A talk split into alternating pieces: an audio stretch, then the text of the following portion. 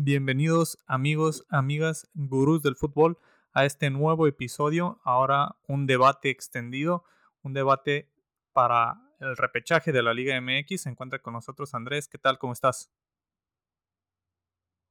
Buen día, buena tarde, buena noche, depende de a qué hora nos estén escuchando. Estamos listos para platicar la parte más emocionante de nuestro fútbol.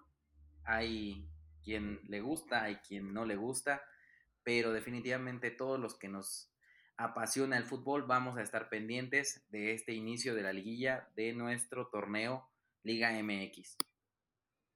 Sí, un gran debate, si es justo, si no es justo.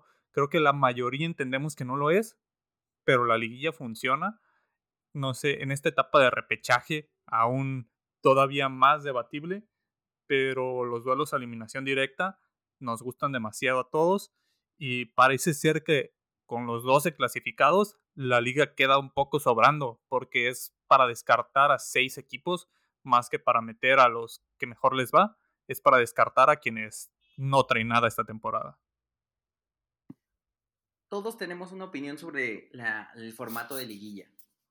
Eh, indudablemente funciona de manera en la taquilla, en el rating televisivo, porque si no, si no fuera negocio para las grandes cabezas del fútbol, las televisoras, no sería, ya hubieran cambiado el formato sea justo o no sea justo, hay gente que, o sea, todo mundo está pendiente de la liguilla, aunque digamos que no, aunque reneguemos, aunque seamos clásicos de que tenemos torneo largo, todo mundo está pendiente de la liguilla.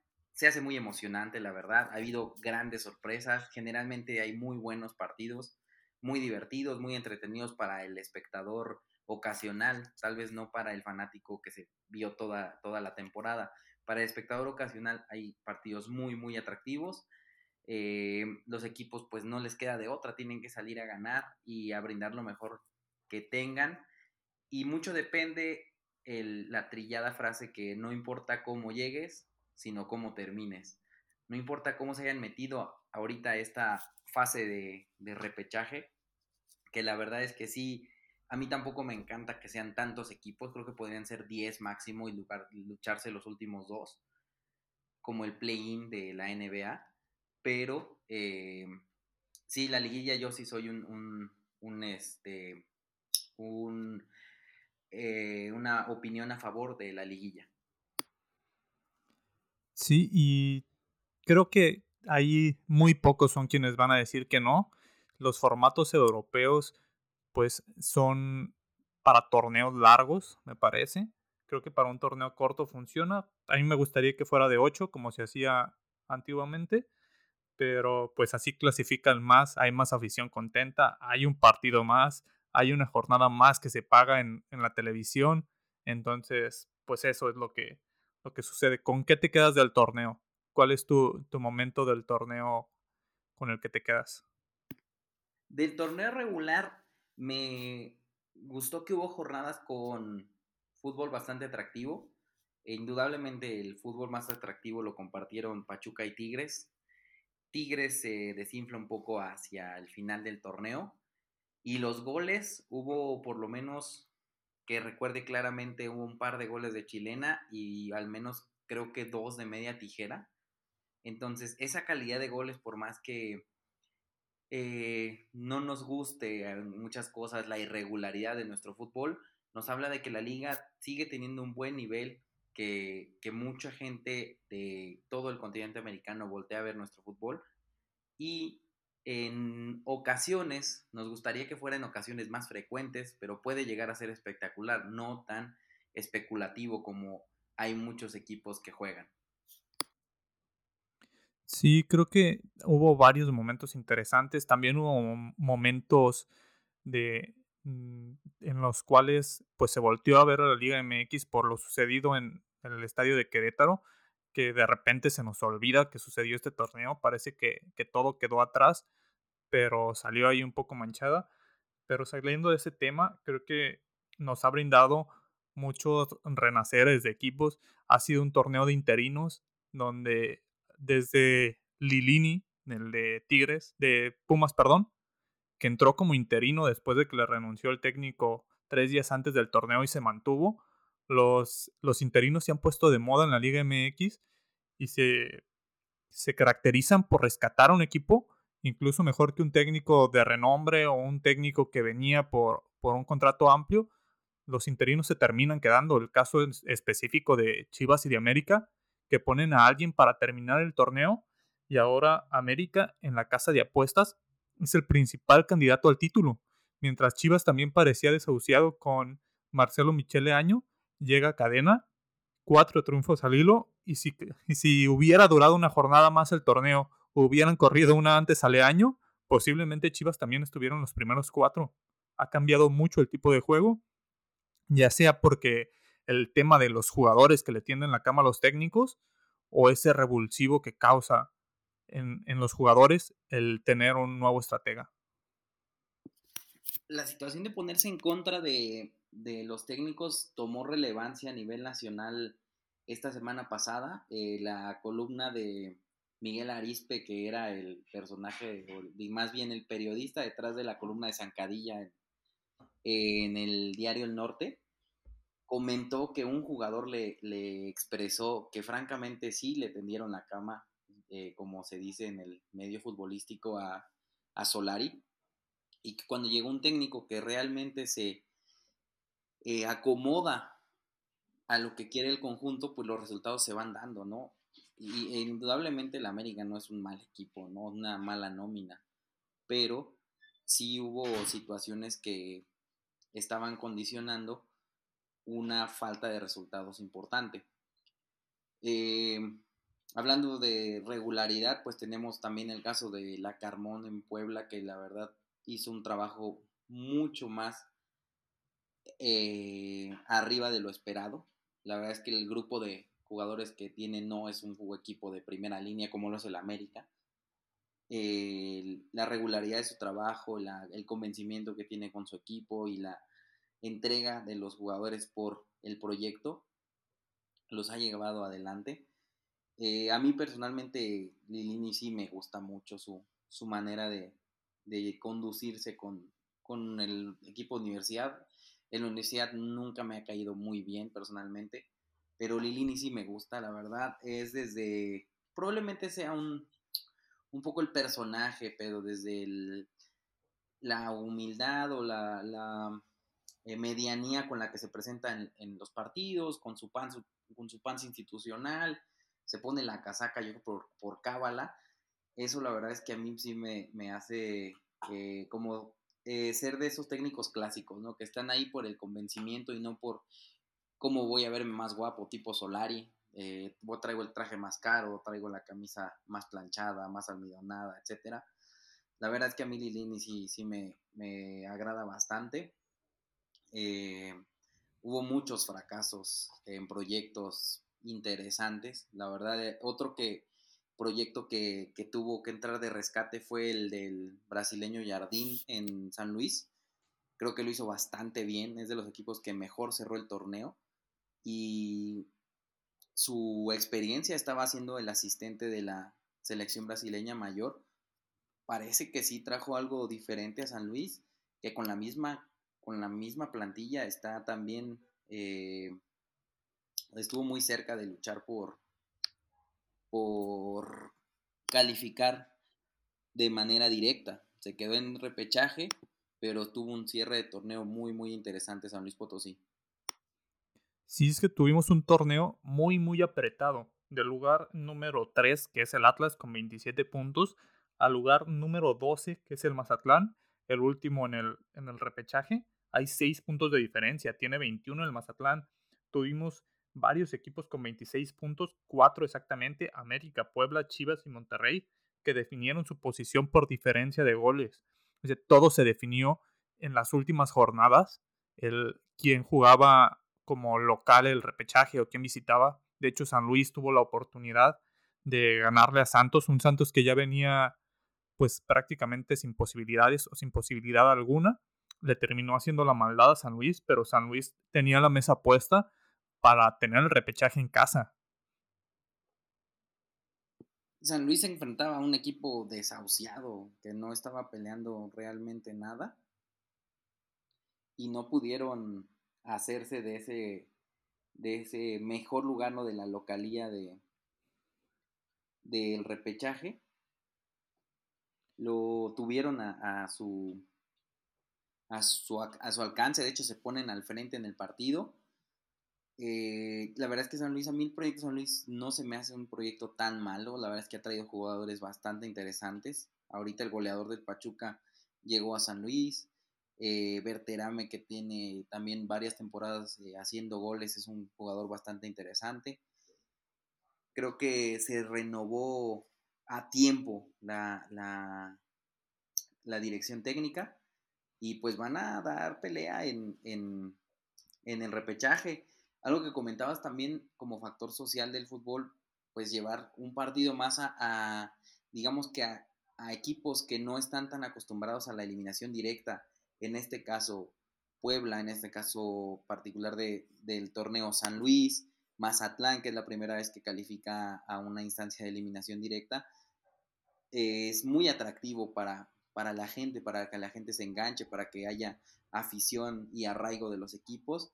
Entonces, por esa parte, a lo mejor abrirlo hasta los 12 equipos pudiera eh, ser un poco justificado, porque los demás son actores realmente cotidianos de las liguillas. Estamos hablando de Tigres, de Cruz Azul, de Monterrey, de América, universidad que últimamente ha venido eh, mejorando, pero sí el, arraigar la afición en, lugares que no comúnmente están peleando por títulos, también es, es una buena manera de que el fútbol vaya construyendo su entramado social. Sí, varios equipos que no están acostumbrados. También el caso de Mazatlán, que por primera vez entra. Ahí también, dependiendo del partido de León ante Toluca, que fue una auténtica locura, que se vivió en Mazatlán, se vivió en Toluca, se vivió en León, en el cual estaban las volteretas, a veces sacando a San Luis, perdón, sacando a Mazatlán, otras veces entrando apenas en la cuerda floja por muchos momentos, pero terminó entrando el conjunto de Mazatlán a su primera fase de eliminación.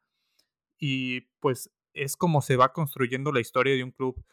A muchos no les gusta el cómo llegó Mazatlán al fútbol mexicano, pero pues tendrá que formar su historia, tendrá que empezar, tendrá que acumular algunos triunfos importantes, meterse quizá a unas semifinales para que se recuerde algún torneo de Mazatlán, pero por esto se empieza. Creo que tiene un partido a modo para entrar a cuartos de final porque viene con un Puebla desinflado y le ganó en la última jornada. Pero pues antes de eso vamos a vamos con los eliminados.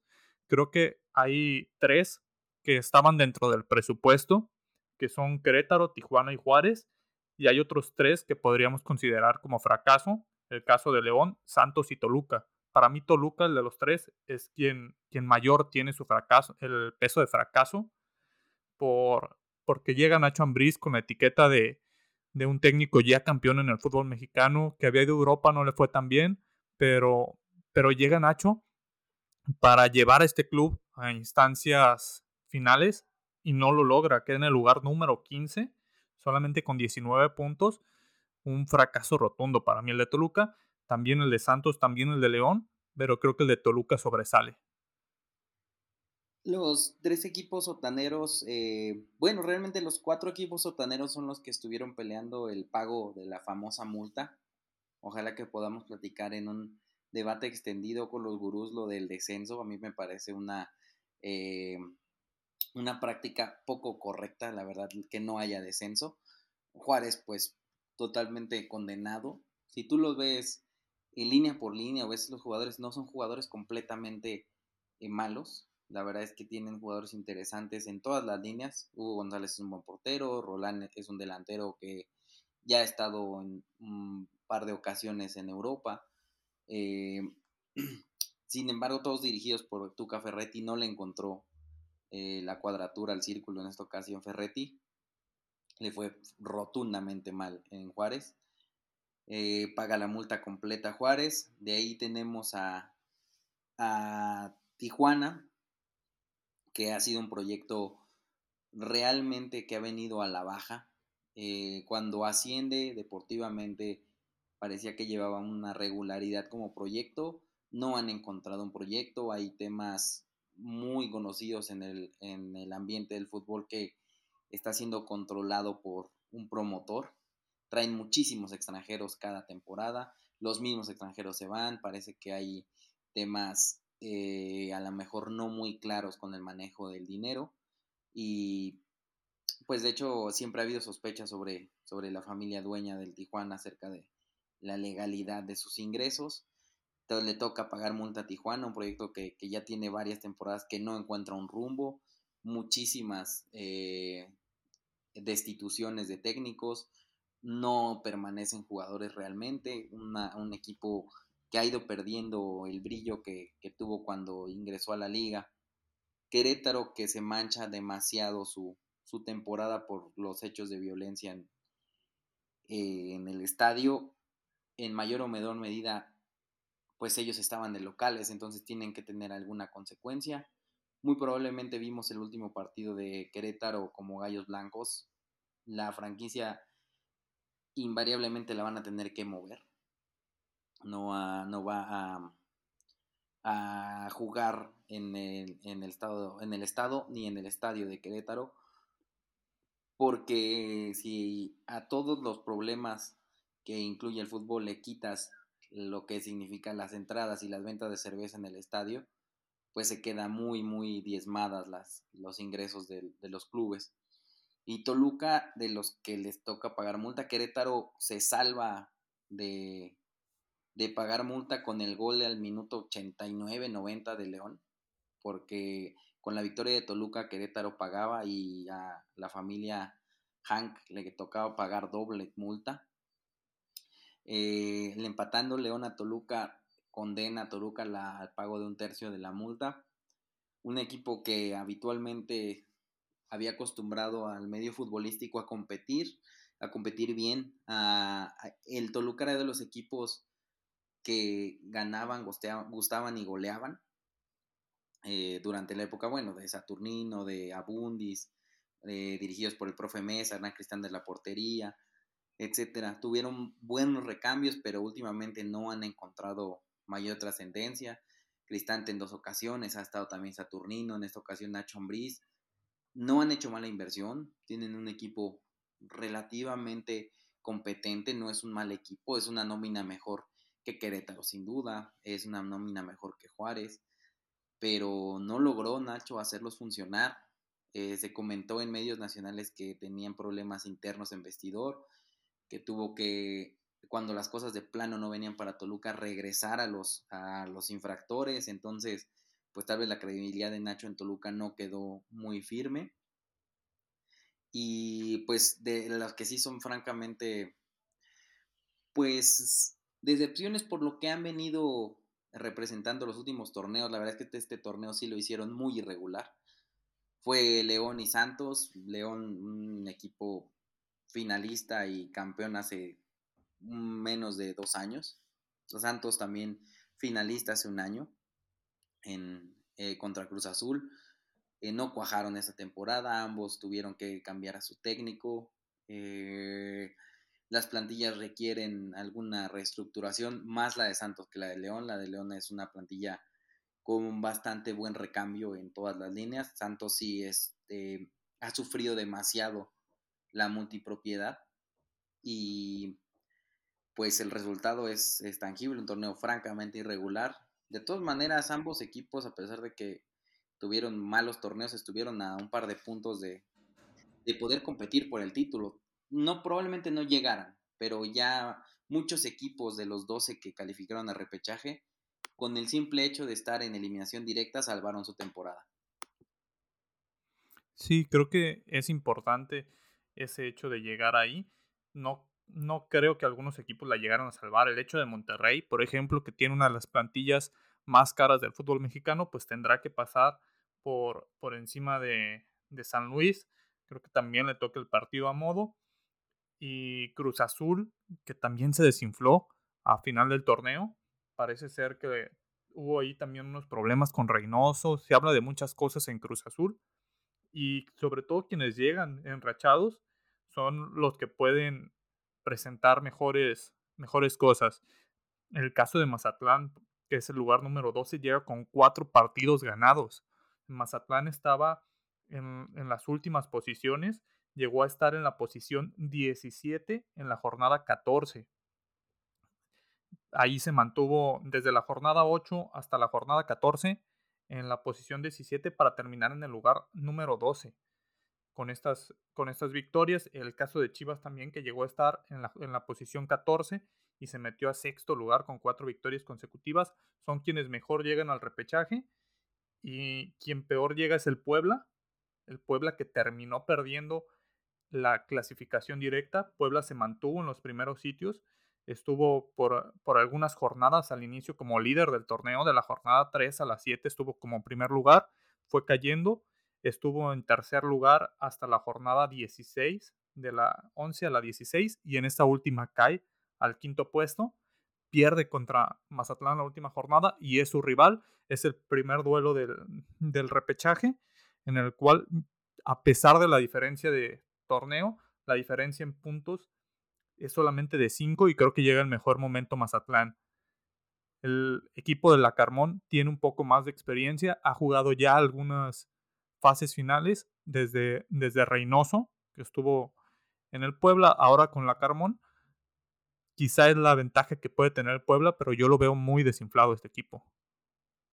Sí, parece que a Puebla se le acabó la gasolina a final del torneo. Despliega un buen fútbol, juega alegre, juega eh, intenso, pero sí cerraron el, torneo con tres derrotas consecutivas. Como platicábamos al principio, a la liguilla no es cómo entras, sino cómo vas a terminarla. Eh, realmente si nos fuéramos a términos escolares, tanto Guadalajara como platicabas, como incluso Mazatlán, América, se meten de panzazo, pero traen unas rachas bastante interesantes de, de buen juego y de resultados y esa, esa inercia hace que en la liguilla se acompañen de, avanzar, de avanzar las fases eliminatorias. Puebla sí me parece que, que, en un partido, en una buena tarde, le pone eh, cara a cualquiera de los otros 11 equipos. Eh, en Mazatlán es un equipo, se estuvo siendo un equipo más práctico, eh, tratando de mantener el cero atrás, tratando de evitar los errores a la defensiva que habían costado muchos puntos al principio del, torneo. En este caso yo la verdad es que al que veo avanzando es al Puebla. Creo que la, va, a empezar a Mazatlán. Va a estar bueno. Creo que le pueden sacar un susto al Puebla. La Carmón, que ya lo veían en el América, ya se veía como, como el sustituto, sustituto de Solari, este, por eso llegó un técnico interino, pero ahora la Carmón se desinfla y el América parece que va a dejar al nuevo técnico. No, no habría por qué cambiarlo. Aún así creo que la Carmón puede ser su último torneo en Puebla. Es un técnico que está para, para un mejor proyecto o quizá con más presupuesto. Lo ha demostrado. Para mí puede ser quizá la, la última fase final de la Carmón. Es correcto, la verdad es que el Puebla eh, ha obtenido resultados mm, mejores a lo que se esperaría con el presupuesto que tiene. Eh, no hay una, estrella que sobresalga de manera importante. El que podíamos haber considerado su mejor jugador de las pasadas temporadas era Tabó, que se fue al Cruz Azul y que no tuvo una buena temporada. Aristeguieta mostró buenas cosas este año, es un tipo que si se le proveen de balones puede, eh, puede meter goles pero sí llega a un Puebla, me parece, fatigado a la, parte buena del, torneo. Alcanzó su punto más alto de manera temprana, ¿no? Antes de las primeras 10 jornadas, el Puebla había desarrollado el mejor fútbol de la liga, sin duda. Y creo que sería, creo que sería un justo premio a la regularidad de Puebla que pudieran acceder a, a la liguilla.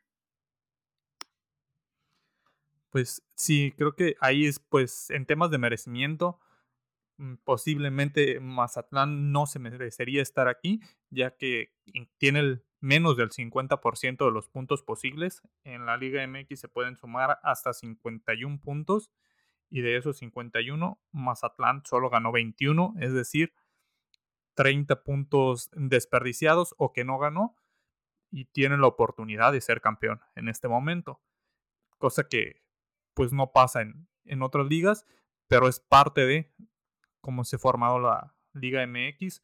Otro duelo es el de Chivas Pumas, quizá el duelo con más picante de esta jornada de repechaje.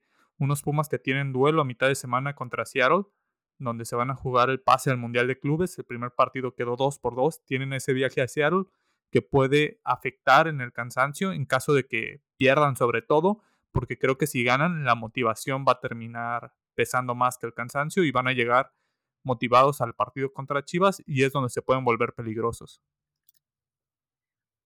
Pumas va a tener una eh, una jornada difícil en cuanto a el trajín de los viajes y la fatiga. No es un plantel amplio, es un equipo corto realmente. Eh, la motivación puede ser una clave, sí, sí, pero también creo que el, el, hipotética derrota contra Seattle puede pesar bastante para Universidad, sobre todo que realmente dependen de mucho más ese estado de ánimo, esa intensidad, que una práctica de fútbol regular. La verdad es que si analizamos al, el accionar de Pumas quitando un poco de lado la emoción y la, y la intensidad que llegan a poner en algunos momentos, tienen, eh, tienen periodos bastante, bastante débiles de fútbol, bastante incluso aburridos. Eh, les condiciona mucho, desde mi punto de vista, jugar a mediodía en Ciudad Universitaria. Es una plaza que no se presta para, para un buen espectáculo en esas condiciones climáticas y de, de altura. Y pues Pumas tiene una desventaja grande que eh, históricamente en Guadalajara les va muy mal. Entonces, un Guadalajara mucho más enrachado que la universidad, con un mejor cierre de torneo. Eh, me parece que el duelo es parejo, es, es, parejo en cuanto a la, al trámite. Tampoco Chivas ha sido una cosa apabullante. Si bien ha ganado partidos, ha ganado realmente por la mínima diferencia y trabajando mucho por ese resultado. El partido contra Necaxa que nos tocó ver acá en vivo, pues la verdad es que fue un partido más bien aburrido. En Guadalajara se encontró con el gol al minuto igual 87, 88. Necaxa lo trabajó un poco más, pero finalmente el resultado es ese y le accede para recibir al, el repechaje en casa, que históricamente, precisamente contra Pumas, pesa demasiado el viajar a Guadalajara. Sí, es la clave, creo yo, de esta eliminatoria, el que Chivas pueda tener ese partido único en casa, porque la afición estaba muy molesta con Marcelo Michele Año. Tras el cambio, al llegar un técnico interino, en este caso Cadena, que estaba al frente de Tapatío, pues la afición o algunos daban por perdido el torneo porque se veía un Chivas muy mal. De repente estos partidos que han podido sacar más a base de, de algunas individualidades que de un fútbol colectivo, un fútbol vistoso, sino más bien un individualidades o, fútbol que, que a veces llega a influir la suerte, pues Chivas sumó cuatro victorias consecutivas y ahora la afición está muy metida con el equipo y en la fase final también eso pesa. El, llegar a un estadio en el cual vas a tener a toda la afición en tu contra, pues le, le puede pesar a Pumas. Creo que, que ya va a venir con ese mood porque va a viajar a Seattle donde pues el clima no va a ser a su favor no va a ser algo lo que estén acostumbrados en este partido a mitad de semana. Son dos partidos muy, muy complicados para Pumas, que si sale victorioso de ambos, pues Lilini lo estaría haciendo de nuevo y estaría como firmando otra gran temporada con Pumas, ya con el título de la CONCACAF y a la espera de que pase. Fíjate que hay varios puntos interesantes en lo que comentas el último de Lilini, veía una estadística esta semana preparando el programa. De los tres últimos torneos con un formato de ocho calificados, no hubiera calificado ninguno. Pero extendiéndolo al repechaje, calificó en los tres, incluso llegó a instancias, instancias avanzadas dentro de la liguilla. Entonces, pues habría que tal vez ponderar un poco el, éxito o no éxito de Lilini digo, a mí personalmente sí me gusta lo que, lo que lleva, sí me gusta su manera de dirigir. Creo que lo hace bien con universidad y justamente digamos que lo que ofrece en este momento universidad como institución se acopla muy bien a lo que él ofrece como técnico. En cuanto a Guadalajara, eh, había un hartazgo generalizado con lo de Leaño, no nada más eh, me parece que de la, de la afición, la afición estaba harta de lo pobre que era el desempeño del Guadalajara, pero también el, se pareciera que, el equipo está más libre, está más suelto, está más convencido de lo que viene haciendo cadena y la individualidad totalmente recae sobre Alexis Vega, que sí me parece en estos momentos es el jugador mexicano en más ritmo para competir o más bien para eh, jugar en una hipotética Copa Mundial ya que ya se nos avecina de manera estrepitosamente rápida. Pero él es el mexicano desde mi punto de vista con mejor ritmo, con, con mejores cualidades actuales y sí, todo el fútbol del Guadalajara tiene que pasar por los zapatos. En este viernes pasado eran verdes fosforescentes de Alexis Vega sí es un, es un tipo diferente, es un tipo diferente que, que, aparte no se ha, no le ha quedado grande la etiqueta de ser el referente del equipo más popular del país. Nos guste o no nos guste, el Guadalajara arrastra masas y el hecho de que el Guadalajara esté peleando sí, les, sí le pone un interés mayor en cuanto a afición, en cuanto a rating, en cuanto a, a atención mediática. No nos engañemos, hay equipos que por más que hayan tenido éxito reciente, la atención mediática que, que atraen es, es menor y en este caso el hecho de que el Guadalajara haya cerrado bien el torneo, venga enrachado y tenga a uno de los mejores jugadores del torneo, pues lo hace inmediatamente atractivo para todo el medio futbolístico. Sí, uno de los apuntes que hacías era de que los jugadores se sienten o se ven más libres en Chivas. Creo que tiene que ver con que el técnico sea de la casa. Si bien Chivas no tiene muchos canteranos, en este momento el hecho de que el técnico de actual de Chivas sea el que fue técnico de Tapatío, que estuvo en fuerzas básicas, que es formado en la casa, impone cierto respeto de algunos jugadores que han pasado por esas etapas y fue su entrenador. Digamos, en Chivas tiene, tiene en este momento, de los que se me vienen a la mente, a Chapito Sánchez, a Ponce, tiene, tiene al portero Jiménez, tiene a Toño Rodríguez, en algún momento Gudiño estuvo en las fuerzas básicas, tiene esos jugadores que a lo mejor fue su entrenador o lo vieron cuando eran cuando estaban en fuerzas básicas, cuando eran unos niños, entonces tienen ese respeto desde ese entonces. Siento yo que esa era la clave en Guadalajara, que era un técnico que no te, tenían un técnico que no era respetado, el caso de, de Leaño y ahora con Cadena se ven libres y se ven con un técnico al que respetan. Entonces, esa parte es la que cambió el chip, me imagino, en Guadalajara, que pues ahora va a tener esa misión de meterse a los cuartos de final y ver contra quién le toca por su posición en la tabla. En caso de calificar Chivas, tendría un interesante duelo contra América o contra, contra Atlas, lo más probable, ya dependiendo del resultado ante de Puebla y Mazatlán, podría ser cualquiera de esos dos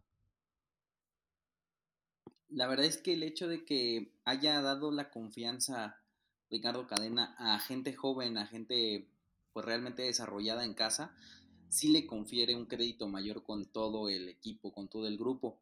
Eh, de este partido de, del viernes estuvieron por lo menos tres jugadores que él estuvo manejando en Tapatío que vienen acompañándolo, que fueron Pavel Pérez, que estuvo jugando en Tepatitlán, el defensa Orozco y este medio de contención del 30 que era el nombre Flores.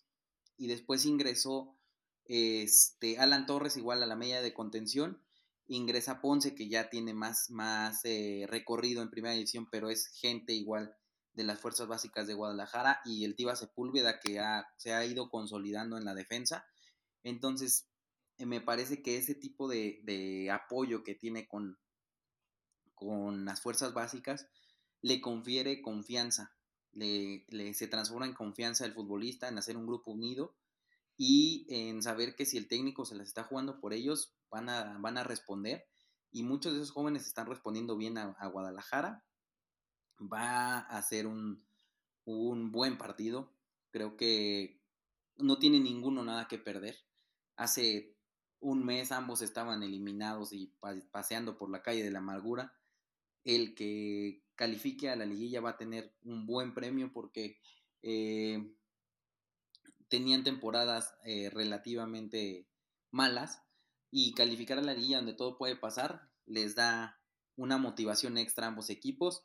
Aquí me parece que, van a prevalecer dos cosas eh, principales. El agotamiento de Pumas combinado con su pobreza histórica en Guadalajara, califica a Chivas.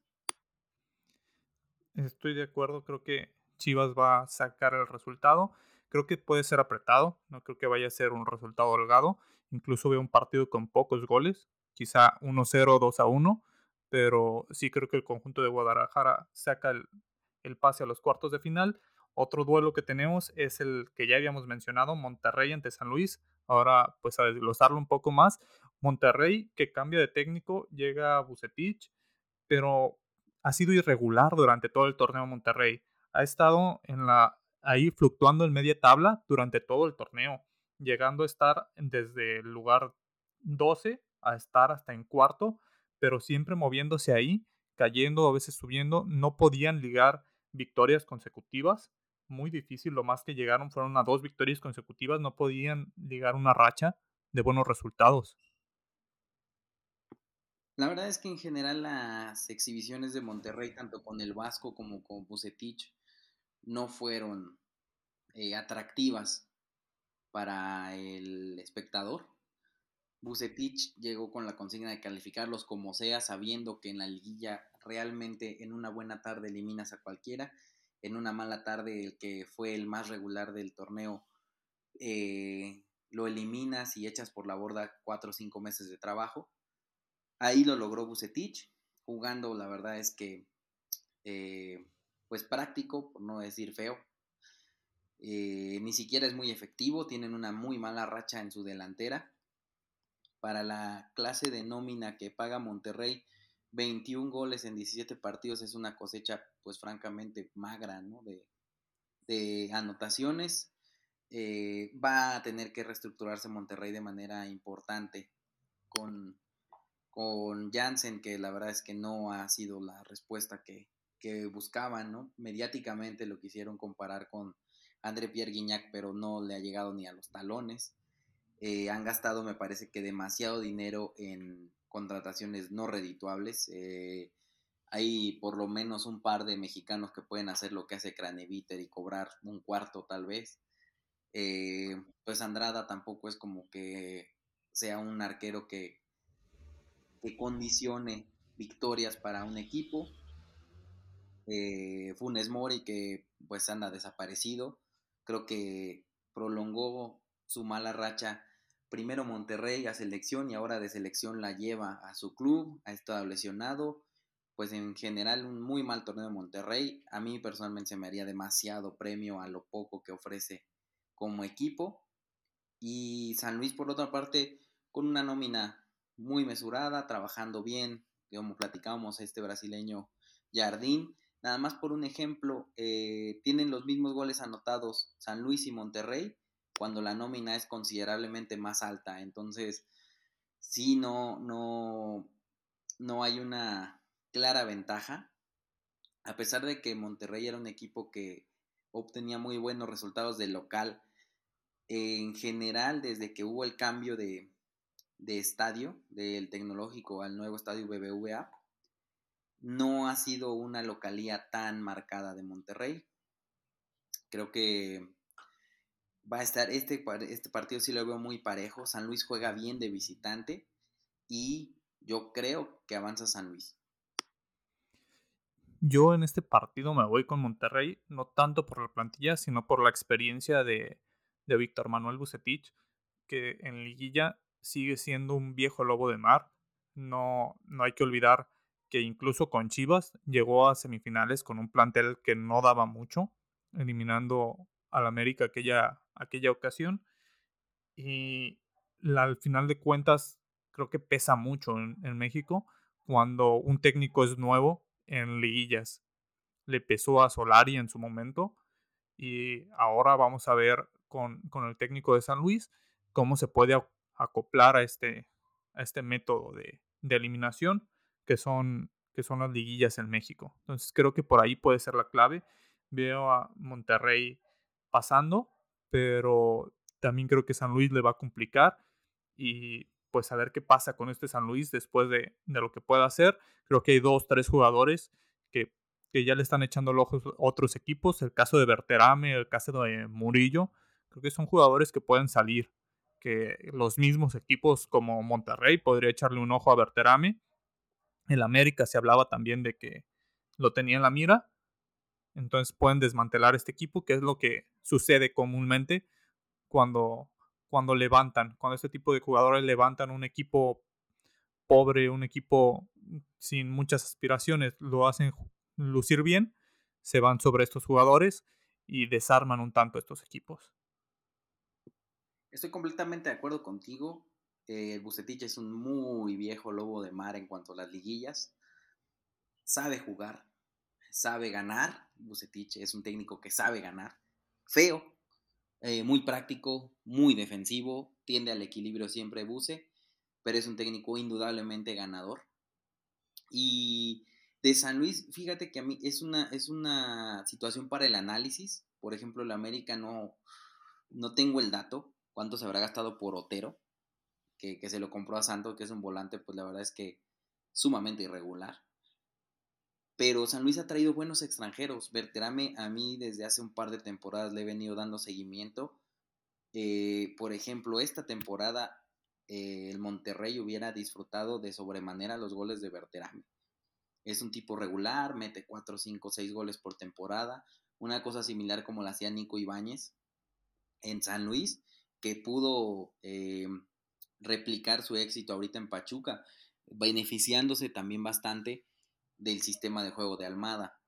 Que Almada precisamente es uno de los eh, de las víctimas del sistema de competición, a pesar de que llegó a una final de manera bastante eh, casual realmente, una, de una manera bastante fortuita.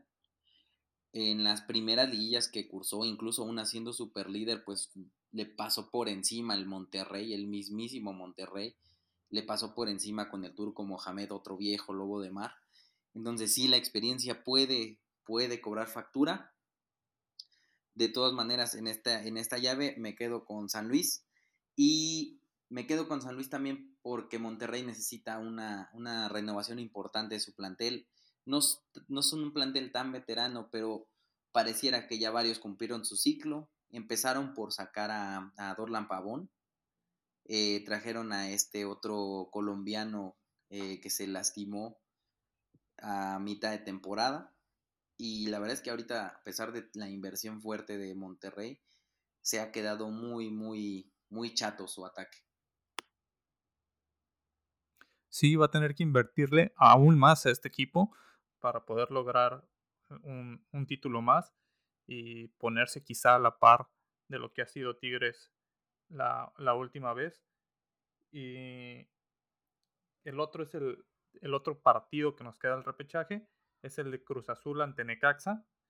Partido bravo para mí. Partido que el Necaxa puede dar la sorpresa, sobre todo porque Cruz Azul está en caída libre para mí. Un Cruz Azul que empezó bien, que siempre estuvo en las primeras jornadas entre los primeros puestos de liguilla directa, pero pues volvemos a lo mismo, la liguilla es como cierras y el Necaxa a pesar de perder el último encuentro, tenía antes de eso una racha de tres victorias y tres victorias jugando muy bien. Creo que el último partido salió más a no perderlo y fue lo que terminó haciendo que perdiera el mismo encuentro, pero Necaxa ha jugado bien estos últimos cinco jornadas del torneo y descubriendo jugadores un Necaxa que al igual que lo mencionabas hace un momento con San Luis, Necaxa también suele traer muy buenos extranjeros y ahí está Aguirre, que también va a ser ojo de varios equipos. Es un partido, me parece, el más parejo. De hecho, son el hogar 8 y 9. En cuanto a funcionamiento, es el más, más equilibrado de ambos. Cruz Azul cierra el torneo con más dudas que certezas, a pesar de que tiene un buen plantel. Eh, ya no podemos hablar de una campeonitis como tal, es un año de, del campeonato, pero sí se reestructuró de manera importante el equipo. Eh, sin Cabeza Rodríguez, eh, también prescindieron de Paul Fernández, eh, incluso ahorita pues Chuy Corona no está atajando, entonces es un equipo que ya también requiere una renovación importante en sus, en sus puestos de liderazgo. Eh, me parece que el torneo que, que, hace Cruz Azul, acorde a lo que venía trabajando, es malo. No fue un. En ningún momento tuvo una regularidad ni en juego ni en resultados. Tuvo partidos francamente malos, Cruz Azul, a pesar de que no ha bajado el nivel de su nóminas. Trajeron jugadores también de, una, de un buen cartel. Eh, la de la ventaja que yo que le veo acá es que Necaxa solamente gana dos partidos en casa. Fueron partidos duros, fueron al final, que eso es importante. Fueron contra Tigres y contra San Luis, pero eh, en general al Necaxa de Jimmy Lozano le sienta bien jugar de visita, no está incómodo, no está, eh, digamos que agazapado a, esperar el, el golpe del, del rival. Necaxa juega bien de visita, incluso propone con cierta libertad mayor. Y Cruz Azul de Juan Reynoso no se ha caracterizado por su explosividad ofensiva. Juan Reynoso, desde que llegó a Cruz Azul, eh, es un técnico que tiende al equilibrio, que prioriza la defensiva y si hay algún delantero que pueda hacer los goles necesarios, se benefician de ellos. Pero el, el equilibrio en Cruz Azul es primero y ese, ese, ese juego eh, me parece que contrasta bien. Eh, al Jimmy le, gusta tener el balón, le gusta ofender. Como tú dices, en este último partido, eh, a más de que lo intentó Necaxa, pues no cayeron los goles. Jiménez sacó un par de, de remates muy, muy buenos. Un cabezazo ya al final, 85 por ahí de minutos. Y el volumen de juego de Necaxa es bueno. Aguirre cerró bien la temporada. Este otro delantero, Milton Jiménez, buen delantero. Unos, eh, un aporte goleador mesurado porque también eh, se integra el equipo ya iniciado el torneo.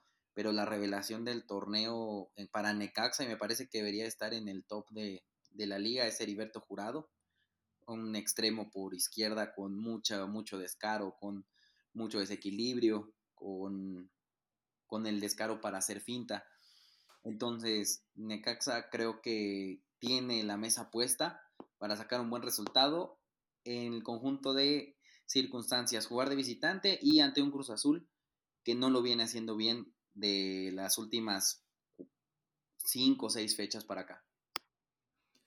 Sí, creo que hay un punto en específico en Cruz Azul en el cual la temporada se le fue, se fue para ellos es la lesión de Charlie Rodríguez, que venía siendo el revulsivo de Cruz Azul, el que llevaba la batuta después de que se fue prácticamente a la ofensiva. Cruz Azul cambia de, de la ofensiva que los hizo campeones, la cambia en un par de temporadas, se fue Cabecita Rodríguez, se fue Luis Romo, que era muy importante para Cruz Azul, y fue uno de los fichajes fallidos de Monterrey se fue también Orbelín Pineda, que se fue como agente libre. Para mí daba muchísimo juego en Cruz Azul, fue una de las claves del campeonato.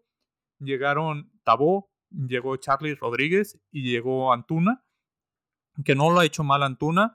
Para mí el mejor que lo había hecho era Charlie Rodríguez antes de la lesión, pero pues esa lesión terminó por afectar el juego. E, estaban siendo muy dependientes de este jugador y es de ahí donde la caída de Cruz Azul, que no ha sabido reponer a un jugador en específico.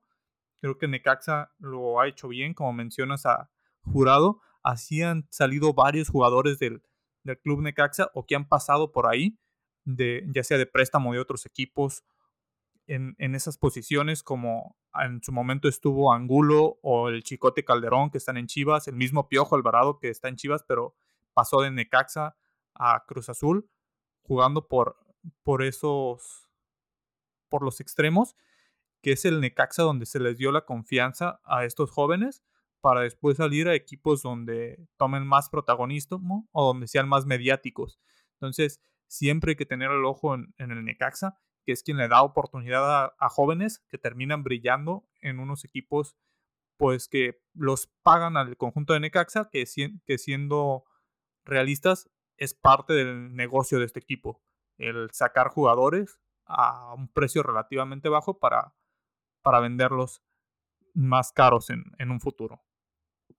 Y nacionales y extranjeros, la verdad es que el Necaxa ha proyectado muy bien a jugadores, los ha hecho rendir de buena, en buen nivel y los ha proyectado a, otros equipos con la eh, correspondiente eh, compensación económica, ¿no? Se me ocurren ahorita otro par de casos. Alexis Peña inicialmente se va de Necaxa a Chivas, de Chivas a Cruz Azul, regresa ahorita a Necaxa y otra vez está retomando un muy buen nivel. La verdad es que tuvo una bastante buena temporada. Barovero eh, llegó a Necaxa y se fue muy bien cotizado a Monterrey. Eh, este chico, el, medio de contención Baeza, también se fue bien vendido a Toluca. Y pues bueno, ya más atrás hay innumerables casos de extranjeros, ¿no? Edson Puch, eh, Quiroga, que se fue vendido a San Luis, eh, Brian Fernández, Matías Fernández. O sea, el Necaxa es un equipo que proyecta mucho por su modelo de sustentabilidad. Tienen que vender pronto, no, no se conforma un equipo fuerte en cuanto hay un, jugador que destaca, se vende. Y eso pues ha condicionado que la gente no se, no se acabe de enganchar con Necaxa, que tiene de repente buenas temporadas, pero también en cuanto desarman el equipo, pues el, cuesta trabajo a veces encontrar un, un buen nivel o un nivel adecuado para mantener una competencia en la liga. Eh, Cruz Azul sí, la verdad es que sí invirtió, pero no le cayeron bien los, los recambios. La verdad es que el Cruz Azul no, no tuvo la temporada que esperaban, no funcionaron los refuerzos. Antuna lo hizo bien, es que es intermitente Antuna, de su naturaleza es ser intermitente.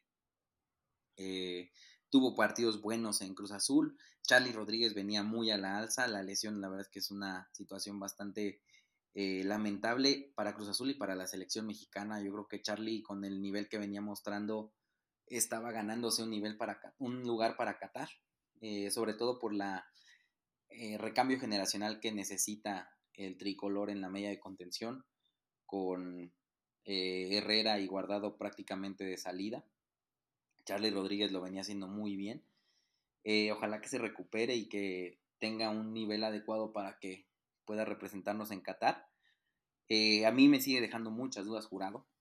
Jurado ha tenido que ver en goles en esta temporada, ha jugado varios partidos ya, ha tenido que estar al llamado de la lesión de Chuy Corona. Eh, no es un portero confiable. Así, la verdad es que yo consideraría que Cruz Azul va a buscar un portero titular en el siguiente torneo, porque Jurado no transmite confianza. Eh, la defensa pues ya no es una defensa eh, joven, realmente es una defensa veterana con Pablo Aguilar y el Cata Domínguez. Rivero lo hace muy bien, eh, es un tipo plurifuncional, funciona en la media, funciona en, como volante por derecha en ocasiones, incluso a veces por lateral. Juan Escobar es un tipo bastante confiable y la delantera es donde ha padecido en esta ocasión Cruz Azul. Santi Jiménez depende demasiado de que le genere volumen de juego su equipo. Y el Cruz Azul, por la manera de desempeñarse con Juan Reynoso, no va a proveer a un delantero de balones, eso es un hecho. Entonces, pues ahí carga, digamos, con, con la losa de no meter goles Santi, pero pues no es un equipo que favorezca su accionar. Eh, van a tener que buscar un delantero de características similares a las del cabeza, porque el cabeza Rodríguez como punta estaba mandado a hacer para el contragolpe y le ganó muchos puntos a Juan Reynoso jugando de esa manera. Sí, totalmente de acuerdo. El Cruz Azul muchas veces cuando fue campeón sacó el resultado por descolgadas, por balonazos casi casi a, a Cabecita Rodríguez, que peleaba de todas, todas, que es un jugador muy corpulento, que ganaba la mayoría de los choques. Entonces le favorecía ese tipo de juego. Santi Jiménez también es un jugador con, con características para pelear el balón, pero creo que la falta de experiencia y falta de la potencia que tenía Cabeza Rodríguez se, le, se queda corto. En este caso, Santi Jiménez para suplir un jugador que hizo muchos goles en Cruz Azul y uno de los, de los ídolos del título. Sí, creo que Cruz Azul va, va a quedar fuera este torneo. Lamentable para ellos. Creo que ahí también se va a considerar un fracaso que Cruz Azul no llegue a los, a los cuartos de final, sobre todo porque a pesar de, cambiar varios jugadores, la inversión siempre ha sido fuerte en Cruz Azul. Creo que es uno de los equipos ricos del fútbol mexicano. Si podemos eh, nombrar a cuatro equipos de los, de los que más invierten en el fútbol mexicano, sin duda los dos regios, Cruz Azul y América, estarían, estarían ahí. Y, y el Cruz Azul es el más bajo en esta temporada de esos cuatro, quedando en el puesto número 8. Sí, el Cruz Azul se ha caracterizado por ser un equipo muy acaudalado, que invierte en, su plantilla. Ha tenido como cooperativa, la cementera ha tenido problemas eh, porque está hay disputas internas en este último, en estos últimos años y aparentemente eso también ha repercutido en la cantidad de dinero que entra al club. Entonces, ese tipo de situaciones, aunque haya cierta separación entre empresa y club, sí influyen indirectamente. Y pues Cruz Azul va a tener que renovar eh, algunas líneas. Chuy Corona va de salida. O Pablo Aguilar es otro que, que ya, pues ya es un veterano. Cata Domínguez es un veterano. Entonces va a ser para para, digamos que el, el estándar que tiene Cruz Azul, que es estar peleando semifinales y finales, va a quedarse corto esa temporada. No, no considero yo que avance de repechaje y avanzando de repechaje eh, puede ser eliminado por cualquiera de los otros eh, involucrados en la lucha. De acuerdo. le voy a dar el voto también a Necaxa. Ojalá que que el Necaxa con este proyecto del Jimmy Lozano, que le dan la oportunidad, pueda llegar más lejos en este torneo. Y ahora pues analizamos a los cuatro que van a descansar. Los cuatro que podemos decir, entre comillas, hicieron la temporada más regular, porque creo que de esos cuatro, pues solamente los dos que mencionamos al principio, Tigres y Pachuca, porque Atlas y América, sobre todo este último, una temporada pues que, con altibajos y el América la rescató prácticamente. América estuvo en la posición número 18 tres jornadas. La jornada 8, la jornada 9 y la jornada 10 estuvo en último lugar de la tabla. Fueron las últimas seis victorias consecutivas y ese empate en la última jornada ante Cruz Azul que lo colocan en el puesto 4 porque antes de eso solo habían ganado una vez. Antes de la racha de seis victorias solo habían tenido un triunfo. Entonces los, los coloca en cuarto sitio y un América que en estas instancias, con esta racha, es demasiado, demasiado peligroso. Sí, el América es un equipo que eh, tiene experiencia, tiene los jugadores y en este momento tiene el envión anímico para ser un competidor de respeto para cualquier eh, contrincante en la liguilla. Lo había hecho muy mal al inicio, de la temporada, cierra la temporada, es de los que mejor cierra la temporada junto con Guadalajara, junto con Mazatlán, de los involucrados, son los que cierran más a la alza, Necaxa también. Eh, tiene los jugadores suficientes para poder eh, hacer recambios que te pueden cambiar la cara de un, de un partido. Y el hecho de que se sientan cómodos con Fernando Ortiz, que estén cómodos en la cancha, que se vea unido el equipo, lo hace un rival de mucha peligrosidad, digamos que a pesar de haber entrado casi que por la puerta de atrás, ¿no? Eh, el primer y segundo lugar, pues indudablemente son eh, los más constantes, aunque Tigres no cierra el torneo de la mejor manera. Tigres se ve incluso eh, hasta cierto punto chato en los últimos partidos, dos derrotas y un empate en sus últimos tres juegos. Había, igual me parece que Tigres alcanzó su punto más alto por ahí de la jornada 12 o 13, que venía mm, ganando y goleando casi al que se le plantara enfrente. Eh, Miguel Herrera está echando mano de, las piezas que tiene, tiene una baraja amplia de jugadores de, de quien echar mano, pero me parece que cierra de una manera un poco descendente. Tigres tiene suficiente, eh, eh, suficiente crédito Tigres para, para poder avanzar hasta instancias importantes. Tiene un técnico que ha ganado y tiene una plantilla con experiencia en liguillas. Es un rival muy poderoso, Tigres. Y Pachuca, eh, platicamos un poquito de Almada. Le costó trabajo encontrarle el modo a la liguilla. A mí personalmente eh, la liguilla de la final contra Cruz Azul me parece muy fortuita. No, no siento que haya sido como que eh, ya aprendió a jugarlas. No es. Eh, no se ha visto una, modificación. Es un técnico que, tiene poco recambio en cuanto a su idea de, de juego. Este. Lo que sí, pues es Indudablemente Pachuca fue la mejor defensiva, la mejor ofensiva. Es el líder del torneo con una regularidad bastante, bastante impresionante. Me parece que hay un, pecado en, en, la postura de Almada.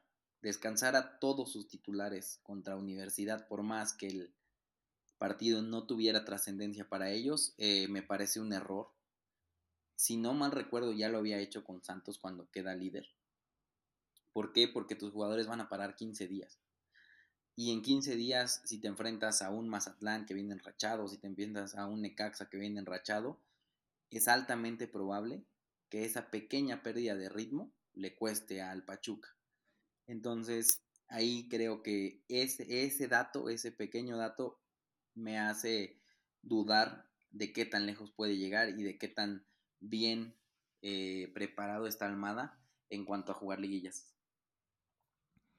Sí, ese apunte que, mencionas sobre el descanso de varios de sus jugadores titulares en la última jornada, creo que les corta el ritmo porque venían de tres victorias consecutivas, entonces parece que desecha ese último partido para meter a, a Pumas de la universidad, que puede ser su rival, incluso en cuartos de final, se podría dar en caso de que Pumas elimine a Chivas, podría darse ese partido en, cuartos y, y Pachuca que estaría, pues como bien dices, quizá no los 15 días, porque recordemos que se va a jugar el, el partidos de ida y vuelta en cuartos de final, pero sí alrededor de 10 a 11 días de descanso para la, para la plantilla y perder esa buena inercia que tenían.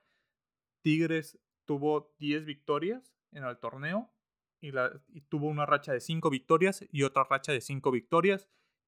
Mm, entre entre el torneo, entre lagunas en las que no mostró buen fútbol.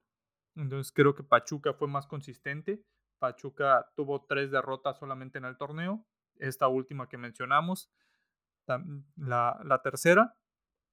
Y siendo muy consistente, creo que Pachuca no, no llamó tanto la atención, no tuvo un, un fútbol, digamos, a veces como el de Tigres, que Tigres tenía algunos partidos con fútbol de élite cuando se juntaban, sobre todo los franceses, pero Pachuca fue muy consistente, Pachuca lo que iba cada partido y, terminó mostrándose como el equipo más regular del torneo, que, que le sacó una, una diferencia muy grande a la mayoría de los equipos que están clasificados. Si nos vamos, por ejemplo, con Puebla, que está en el lugar número 5, América incluso que está en el lugar 4, son 12 puntos de diferencia los que hay entre Pachuca y el cuarto lugar del torneo.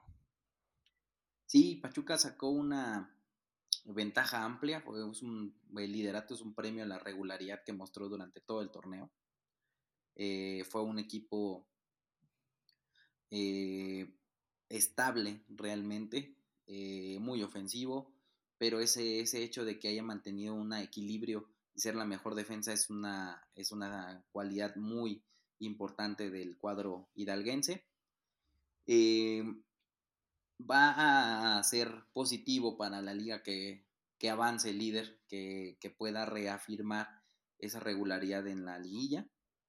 Vamos a ver, la verdad es que la liguilla sí es otro torneo y pueden, pueden enfrentarse a equipos muy experimentados, muy colmilludos en cuanto al juego de liguillas y que hemos visto en múltiples ocasiones que el que juega mejor no necesariamente es el que avanza. Entonces, sí, Pachuca indudablemente es el, el mejor equipo del torneo por donde se le busque. Es el equipo que, que dominó la liga prácticamente de punta a punta, resurgiendo algunos jugadores ya en su tercera o cuarta oportunidad en el fútbol mexicano, como Avilés Hurtado, que le dio una eh, importancia mayúscula dentro de su esquema a Guillermo Almada. Y pues a disfrutar de estos encuentros, no hay más que, que disfrutarlos. Eh, el colorido de las tribunas, lo, lo emocionante que van a llegar a ser. Vamos a tener buenos partidos de repechaje y seguramente estaremos comunicándonos para el inicio de la liguilla. Sí, excelentes partidos a partir del sábado. Ya empiezan. Son dos para el día sábado, dos para el día domingo. Los partidos son el de Cruz Azul ante Necaxa el sábado a las 5.45 y el de Monterrey ante San Luis a las 8 de la noche, tiempo del centro. El domingo en el Cuauhtémoc, el de Puebla Mazatlán a las 5 de la tarde y a las 7.15 en el Estadio Akron, Chivas ante Pumas. Buenos partidos, uno detrás de otro cada día para, para tener un fin de semana ocupados, un fin de semana de, de que nadie me moleste, por favor. Interesante la, la jornada que vamos a tener este fin de semana. Sí, hay que prepararnos para un, buen fin de semana futbolístico. Eh, lo que más me gusta a mí de, de los partidos de eliminación directa es todo el colorido en las tribunas, toda la intensidad de la gente y que los equipos se brinden, que los equipos no se guarden nada, porque no hay mañana. En la torneo regular, pues un empate, pues jugar ahí a, a no ser goleado en ocasiones, puede resultar. En este caso, lo único que, basta para seguir en el torneo es ganar. Y la única manera de que se gane el fútbol es con goles. Entonces esperamos partidos propositivos, eh, intensos y con mucho colorido en la tribuna. Sí, creo que va para mejor las modificaciones que se han hecho en la, Liga MX. Por ejemplo, el gol de visitante que se ha eliminado a petición de, de Solari en su momento pero pues beneficia el espectáculo. En este caso son partidos que se juegan en, en, eliminación a un solo encuentro, el repechaje, pero los siguientes van a ser a doble partido y la eliminación del gol de visitante hace que los equipos no especulen el primer encuentro. Por lo regular, cuando, cuando se utiliza esta regla, no solamente en México, sino en la gran mayoría de las competiciones se ha estado eliminando precisamente para brindar espectáculo los dos juegos, porque el primer encuentro termina siendo muy pasivo para definirse todo en el segundo. Fíjate que a mí el gol de visitante sí me, sí me gustaba como criterio de desempate, porque eh, había equipos que iban a buscar sobre todo de, de en las idas a buscar un gol para poder tener cierto control sobre, sobre el partido de regreso incluso eh, le resta eh, situaciones de especulación porque no tienen esa, ese criterio de desempate, ¿no?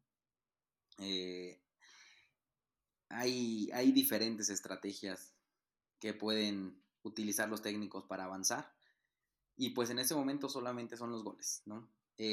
yo preferiría que persistiera el gol de visitante al lugar en la tabla. La verdad es que el lugar en la tabla sí es un premio, sí es una, eh, digamos que una compensación por lo regular que existe un torneo, pero ha habido eliminatorias donde el, el, que quedó mejor colocado a veces no se ha acercado a patear a la portería y avanzan porque tuvieron ese lugar. Y el equipo que tuvo la menor eh, cantidad de puntos en el torneo regular estuvo insistiendo, estuvo eh, incluso metiendo goles, ¿no? A veces con los goles visitantes que que pueden ser de un grado mayor de dificultad y pues no se ven compensados. Yo cambiaría ese criterio, el de la tabla por gol de visitante, pero eh, ahorita están abiertas al mejor. Indudablemente las eliminatorias están puestas para que el mejor avance y tenga un lugar entre los ocho primeros de este torneo. Sí, sin duda vamos a tener que esperar hasta el día domingo por la noche para saber los encuentros de cuartos de final, que cada quien ya tiene sus favoritos incluso para campeón del torneo. Ya se comienza a especular, ya, ya están las apuestas a tope. Entonces, pues esperaremos a los cruces, porque puede que en un cruce se, se, se enfrenten los favoritos que tenemos cada quien. Entonces hay que esperar a ver qué, qué nos va deparando este, esta eliminación. Por el momento nos despedimos. Vamos a tratar de tener otro episodio con ya con el análisis de los cuartos de final cuando estén emparejados. Por ahora esperar qué es lo que nos deparen esos encuentros. Así es, una, un saludo para todos y no se olviden mañana la vuelta de la semifinal de la Champions. Vamos a estar platicando de los resultados, pero mañana disfrutar temprano eh, al Madrid, por la noche la final de la CONCACAF y esperar ansiosamente el sábado para la fase final de la Liga MX. Sí, sin duda una jornada muy buena mañana con ese partido de Real Madrid-Manchester City, que de repente vemos la Champions, el nivel que maneja, lo queremos comparar con la Liga MX y pues sí nos quedamos un poco cortos en cuanto al nivel de juego, pero las emociones que nos brinda la liguilla se pueden, pueden compararse ahí. En las emociones quizás nos podemos comparar, en el nivel de juego sí nos quedamos, nos quedamos cortos. Sí, la liguilla es emocionante, es, eh, es pasional, porque cada uno tiene una playera, un escudo y unos colores que defender, pero sí, en ocasiones el nivel eh, del espectáculo ofrecido no se equipara a lo que hemos visto durante las semifinales de la Champions League en general. Pues ahí está, amigos. Sigan también la Champions. Partido interesantísimo. Real Madrid ante Manchester City. Y por la noche en Seattle, Seattle ante Pumas. Por el momento es todo. Nos vemos.